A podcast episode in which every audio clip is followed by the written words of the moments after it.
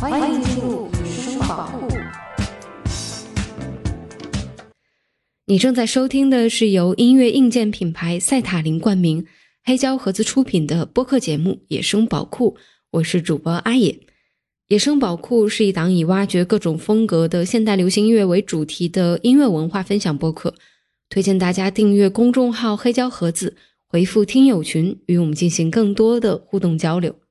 在节目正式开始前，也和大家官宣一下，野生宝库联合网易云音乐推出的独家系列节目《野生 mini 一百华语篇》已经正式上线了。在这个系列当中，我会用少于常规节目时长的时间，从不同的话题、风格、音乐人等角度分享一百首华语歌曲。也欢迎大家在网易云搜索“黑胶盒子”或“野生 mini” 来关注节目。那下面正式开始我们今天的音乐之旅吧。绿草苍苍，白雾茫茫，有位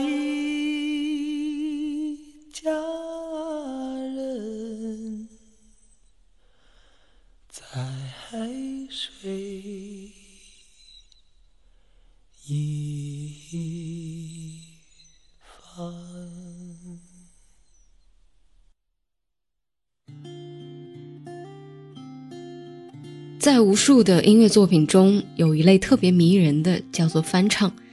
它能够跨越时代、风格，甚至次元，形成足够奇妙的连接。每当翻唱的这根线成功的找到两端的主人，作品本身也就不再只有单一的风格属性。这带给音乐更多的可能和故事。虽然翻唱专辑从形式上来说非常好理解，无非是多首翻唱曲目的集合，但是当我们把聆听的样本扩大，就会发现翻唱和翻唱之间有着截然不同的目的和意义。而我们今天要分享的两张专辑是其中最经典的类别——致敬类翻唱专辑。他们的对象正是华语流行音乐殿堂中最闪亮的那颗星——邓丽君。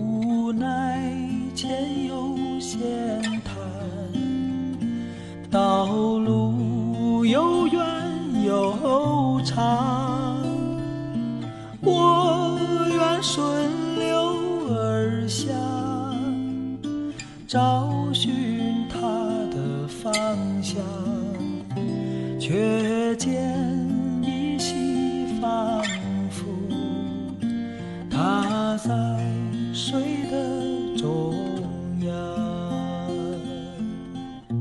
我们开场的这首歌应该是大家不常听过的一版《在水一方》，来自轮回乐队在一九九五年的翻唱作品。当时乐队的主唱吴彤在极具拉伸性的嗓音中，缓缓慢慢地唱着每一个字，处理成如诗般的意境。致敬的意义不完全在于二次创作的音乐高级与否，当这些歌的后面都始终闪烁着神明般的背影。我们带着思念和爱，会听到更多层次的音乐体验和意义。就像这首歌里，梧桐的处理像是诗人的吟唱，致敬的怀念和释然，早已经超过险滩和伊人的故事，感动着所有的听众。在今天的节目当中，我会推荐两张完全不同风格的邓丽君翻唱专辑，这首歌所在的告别的摇滚正是其中之一。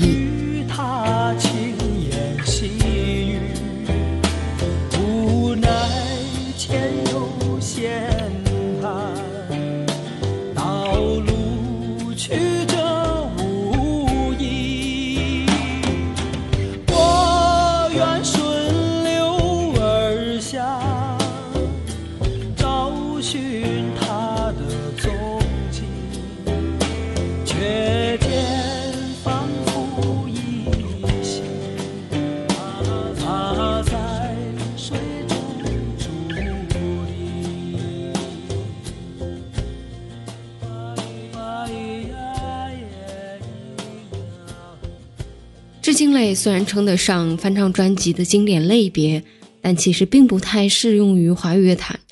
由于这类专辑对于致敬者和被致敬者都有很高的要求，所以我们无论从时间维度还是音乐成就的维度，都少了很多的可能。当然，邓丽君是一个例外。说起来，这张专辑的诞生由来还很神奇，在很多个版本的专辑介绍当中，都有提到说这是一张由日本音乐界一手促成的唱片。虽然邓丽君在日本乐坛的确有着很大的影响力，但是我仍然对于这次所谓的跨国合作产生了很多的疑问。所以，当我查阅了很多资料之后，发现把它描述成日本乐坛一手促成的作品，确实不太恰当。其实这一切要从专辑发行公司竹书文化说起。竹书文化的创始人沈永革才是真正促成这张专辑的幕后人员。九十年代初，沈永革从日本法政大学毕业之后，一直担任着日本 JVC 唱片亚洲制作部的总监，更是成功的运作了酒井法子在中国市场的推广。回国之后，沈永革就创立了竹书文化，更是一手打造了黑豹和轮回等摇滚乐队。那说起来，九十年代正是欧美掀起致敬类唱片热潮的时候，那些摇滚乐初代的伟大名字都开始被以致敬的形式重新被人们听到。而在亚洲市场，日本乐坛率先接纳了致敬专辑的意义，所以作为在中日音乐市场都有着深厚连接的沈永革，将致敬的对象选作在两国都非常有影响力的邓丽君，更是集结了包括轮回、黑豹。苍天树、郑钧、唐朝等当时摇滚乐最有影响力的代表，用极具反差的风格造就了这张非常成功的翻唱专辑。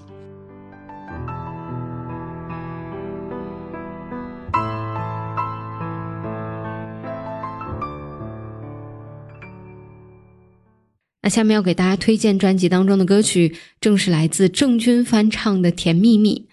甜蜜蜜》可以说是邓丽君最有代表性的一首歌。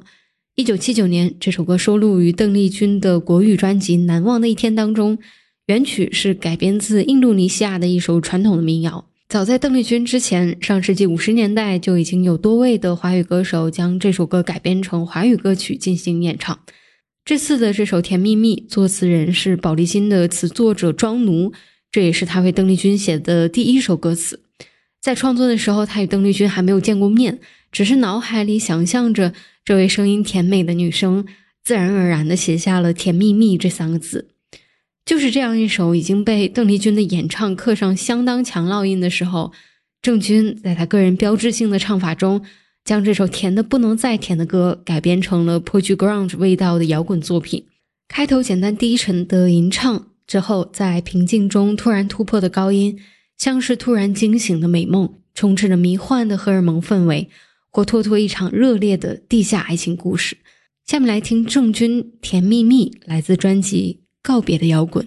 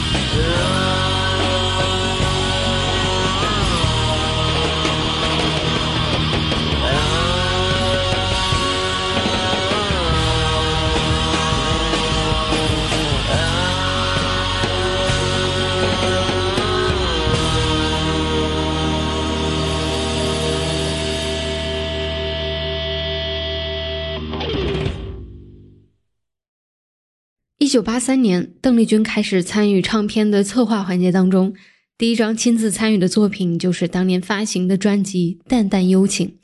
这是一张全部歌曲都选自宋词名作的概念专辑。在邓丽君的演唱下，这些跨越千年的词，庄重又温柔，典雅又多情。无言独上西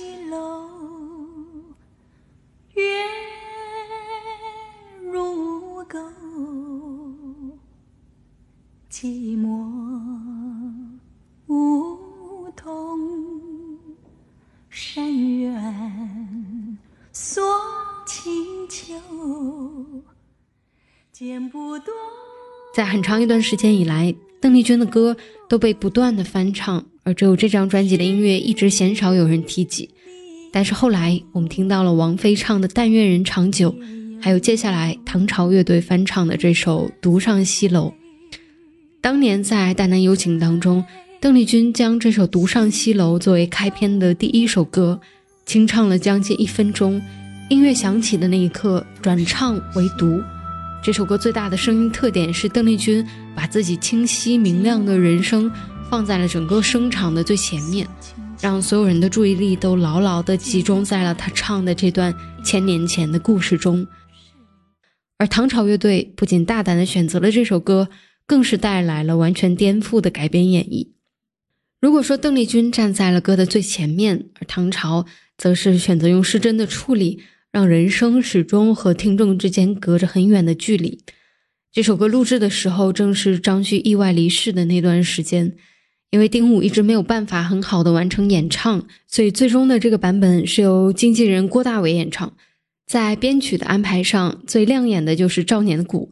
虽然整首歌都覆盖上忧郁的色彩，但是只要能听到鼓声的段落，都好像还有一种稳定的根基在。我第一次感到歌里所唱的“别有一番滋味在心头”，不是旋律表现出来，也不是人声表现出来，而是被这段鼓的演绎所呈现出来，真的是相当令人惊叹的水准。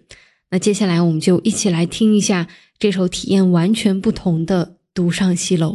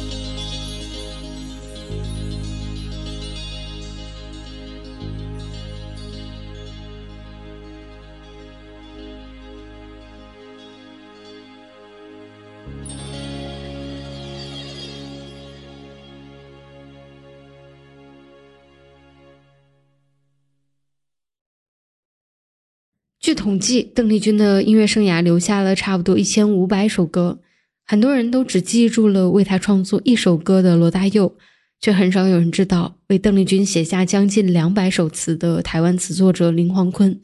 一九九五年这张告别的摇滚里最后一首歌选择的正是由林煌坤作曲的这首《夜色》，虽然不算是邓丽君的代表作，但是放在这里却格外的合适。夜色本不是什么有着宏大主题的作品，夜色正阑珊，微微荧光闪闪，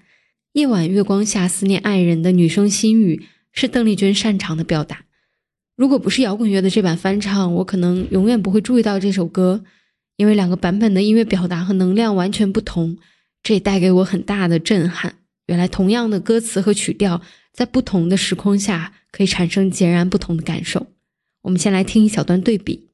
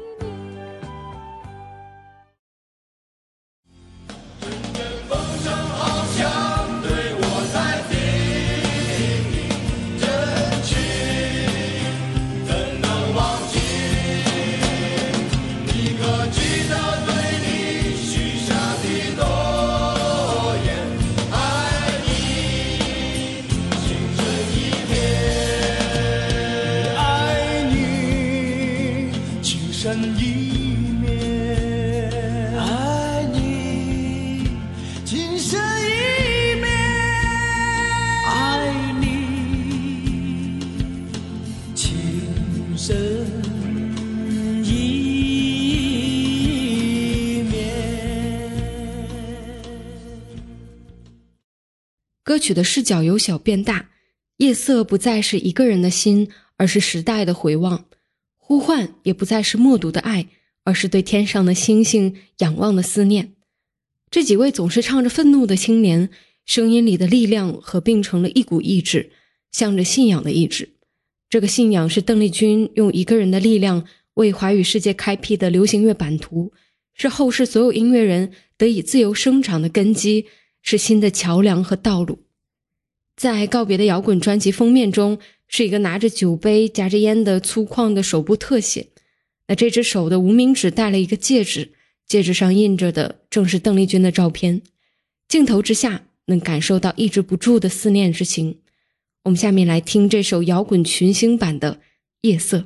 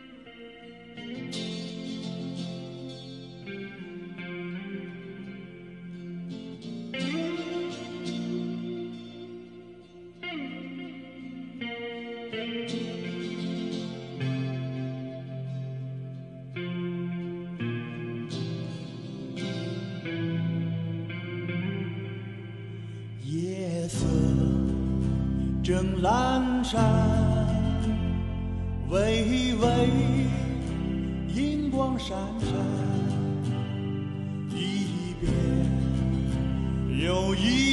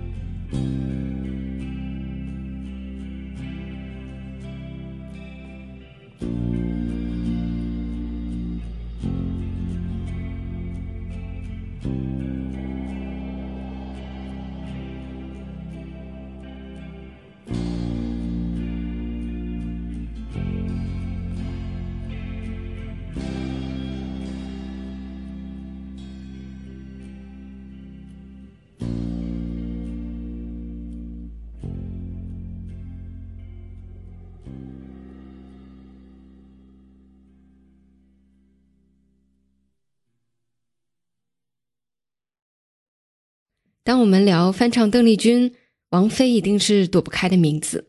那下面一张专辑来自王菲在一九九五年致敬邓丽君的翻唱作品《非靡靡之音》。我们可以先来好好聊一聊这张专辑的故事。那邓丽君是王菲偶像的这件事大家都知道，但是可能不知道的是，《非靡靡之音》其实是王菲翻唱邓丽君的第三张专辑。早在1985年，十六岁的王菲在云南音像出版社发行了自己的第一张磁带《风从哪里来》，这里是王菲歌唱事业的起点，也是翻唱邓丽君的第一张专辑。一年之后，1986年，王菲又发行了一张邓丽君《故乡情》的专辑，同样是翻唱作品，只是现在听起来更像是少年时练习的作品集。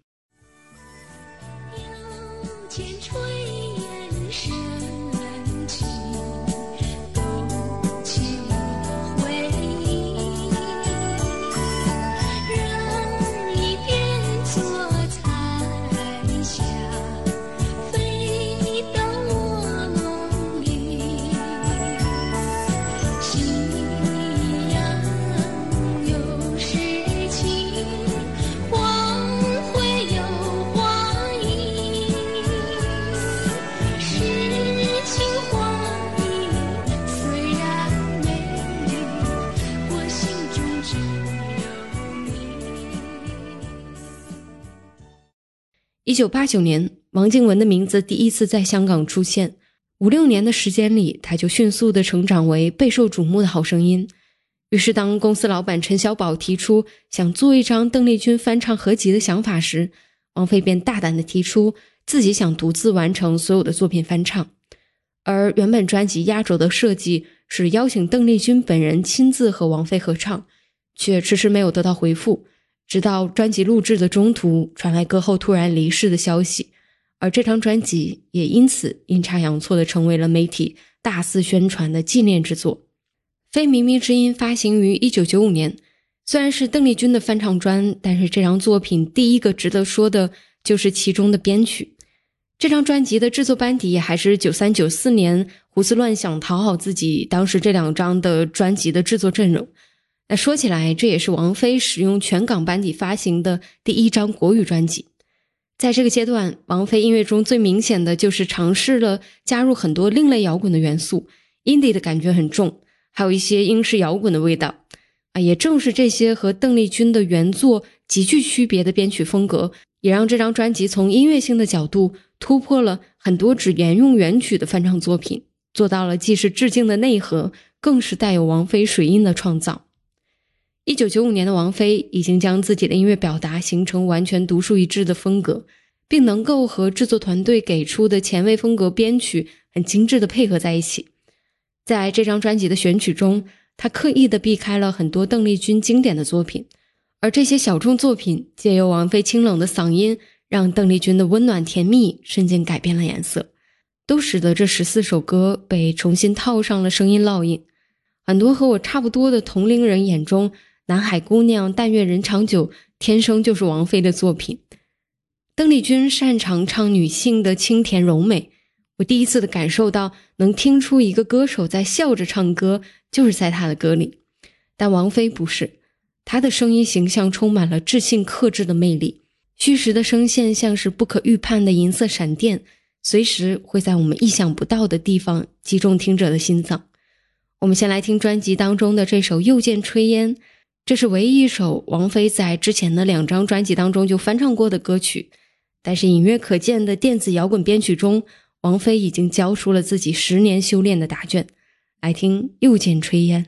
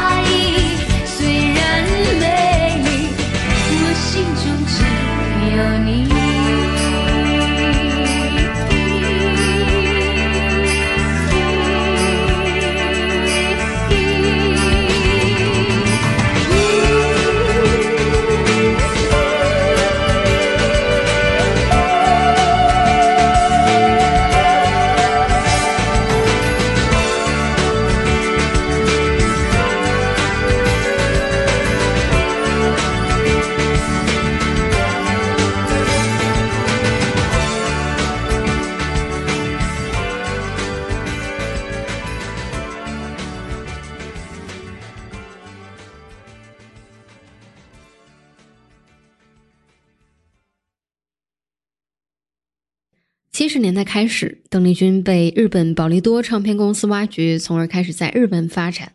一九七五年，邓丽君又与香港宝丽金唱片公司签约，并发行系列专辑《岛国之情歌》，一共八卷，其中包含了日本流行歌曲、由日本流行歌曲改编的翻唱以及原创的华语音乐。在这个系列当中，邓丽君和很多的日本词曲作者合作。其中就包括资深的曲作者井上忠夫。井上忠夫为邓丽君创作了一系列类似于日本歌谣曲风格的作品。那下面这首《你在我心中》就是其中之一。王菲在《非靡靡之音》这张专辑当中的选曲确实非常冷门。这首《你在我心中》的原曲日本色彩非常浓，音乐性上也没有太突出的特点。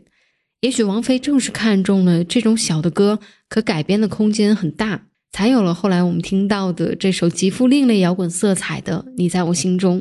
那我们可以先来听一小段和原版对比的感觉。请你留下，不再远离。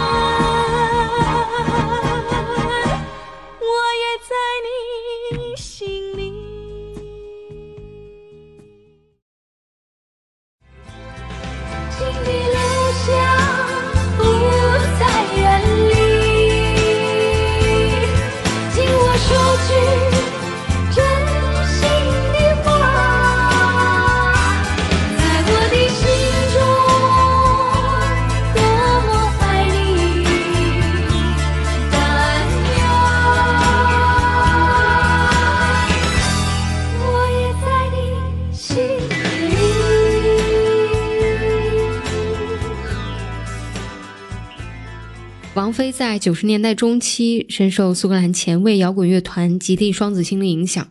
那他们的音乐经常利用延迟、回声、噪音这种效果，营造出迷幻阴冷的浪漫气质。主唱伊丽莎白的声音和王菲也有相似之处。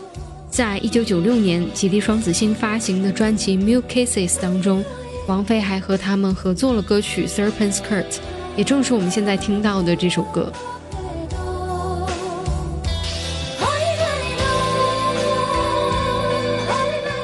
那在这些音乐的影响下，王菲也在《非靡靡之音》的专辑中创作了很多当时看起来相当前卫的音乐形式。我之所以选择这首《你在我心中》，也正是因为这个原因。在原曲当中，整个情绪的变化是很规整的，由浅入深，在第二段副歌达到高潮后结束。但是王菲的改编将这首歌整体的情绪扩大，从开头便开始铺垫蔓延。间奏部分在编曲中加入的弦乐和王菲自己惊人的和声配合，让整个后半部分的风格变成史诗般的女声吟唱，并在结尾推至最高处，人声仿佛已经冲破局限，向外翱翔。下面来听王菲翻唱的这首《你在我心中》。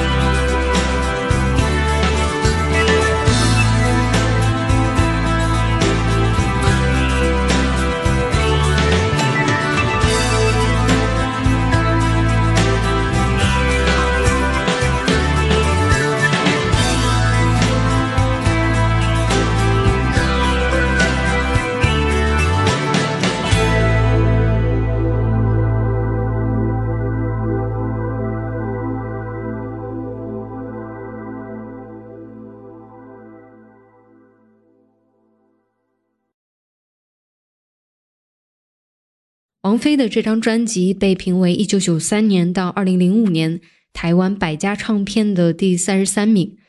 在陈明匡的推荐语当中，最后一段写的极为精准，这里可以引用一段读给大家。他写道：“王菲的厉害之处，既是对旧曲恭恭敬敬，同时又能融入浓烈的个人气息与最时尚的风格，水乳交融。王菲版的《但愿人长久》继续脍炙人口。”新时代们大抵都以为此曲是王菲原唱的，她灵巧多变的唱腔，唱来字字都是自信，句句都是故事。在丰富的音乐烘托下，几乎可以让人清晰地看见一个扬眉女子畅游于天地间，时而漫步于云端，时而低回于幽谷，情感摆荡，意境深邃。非靡靡之音将两个年代的歌后连接起来，当中我们可以窥见时间的轨迹与隐喻。也可以印证了优秀的流行曲能够穿越时空，既可长久，也可千里共鸣。一千年前，苏轼在中秋夜的明月下，第一次写下了《明月几时有》。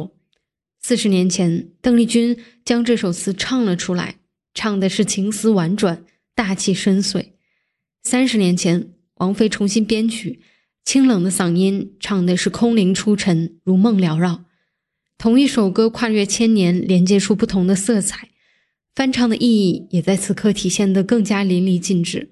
当文案写到这里的时候，刚好看到一条听友的留言，他引用黑塞的话说：“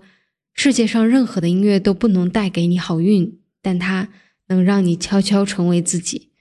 来听今天的最后一首歌《但愿人长久》。这里是野生宝库，我是主播阿野，让我们下期继续音乐里再见吧。拜拜。